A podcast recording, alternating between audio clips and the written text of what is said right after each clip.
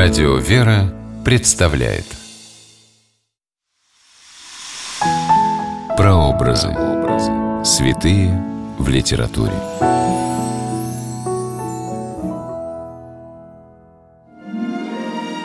Во времена Древней Руси бытовало множество народных сказаний и песен о подвигах святого Феодора Тирана.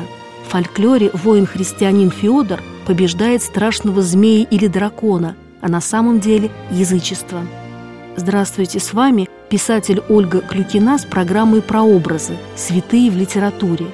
Сегодня мы говорим о великомученике Феодоре Тиране и фольклорном произведении под названием «Стих о Феодоре Тиране».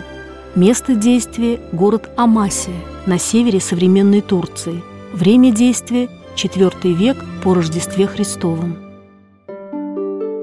Феодор Тиран был солдатом римской армии. Слово «тиран» означает «новобранец». В начале IV века, во время гонений римского императора Галерия на христиан, вышел указ, что все воины должны публично принести жертвы языческим идолам – Феодор не стал этого делать. Юношу заточили в тюрьму и обрекли на голодную смерть. Через некоторое время Феодора обнаружили живым. Под пытками заставляли совершить языческое жертвоприношение, но он отказался, после чего был предан смерти на костре.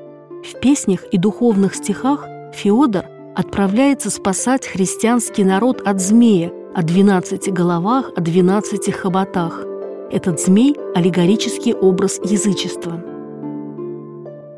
И берет млад человек Федор Тирин Свою сбрую ратную И востро копье булатное, И берет он книгу Евангелие, И пошел он путем и дорогою. Духовный стих о Феодоре Тиране дошел до наших дней благодаря литератору Пушкинского круга Петру Васильевичу Киреевскому, неутомимому собирателю русского фольклора. Современные литературоведы находят в этом произведении отголоски многих библейских сюжетов, таких как история Иона Пророка, которого проглотил, а потом выпустил на сушу кит, и евангельский сюжет о том, как Христос ходил по воде. И приходит Феодор к осиню морю, Становился на крут берег И возговорит таково слово.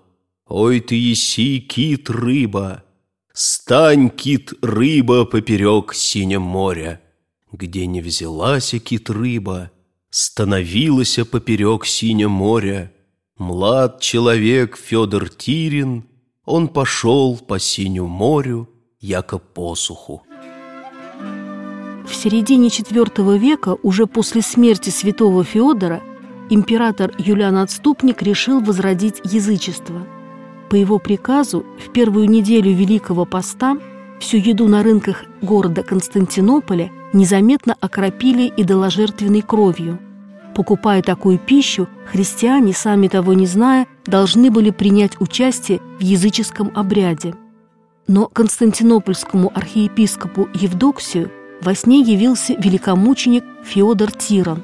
Святой предупредил владыку о коварных планах язычников и велел христианам в строгие дни поста не ходить на рынок, а употреблять в пищу колево, блюдо из пшеницы с медом.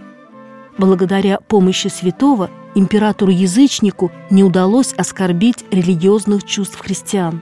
Память об этом событии в православной церкви в первую субботу Великого Поста – установлено празднование в честь святого Феодора. В духовном стихе из русского фольклора тоже есть упоминание о посмертном чуде великомученика Феодора Тирана. «Ой, вы слуги верные! А кто первую неделю Великого Поста будет поститеся постом и молитвою, смиренством и кротостью, да тот будет избавлен от смерти убиения» Поем славу Федорову, Его слава вовек не минуется, И во веки веков, и помилуй нас. Собрание Петра Киреевского насчитывает 10 тысяч записей, благодаря которым мы имеем бесценные сведения о верованиях и обычаях на Руси. Наши предки восхищались мужеством и нерушимой верой в Бога воина-христианина Феодора Тирана. С вами была Ольга Клюкина. До новых встреч в авторской программе «Прообразы. Святые в литературе».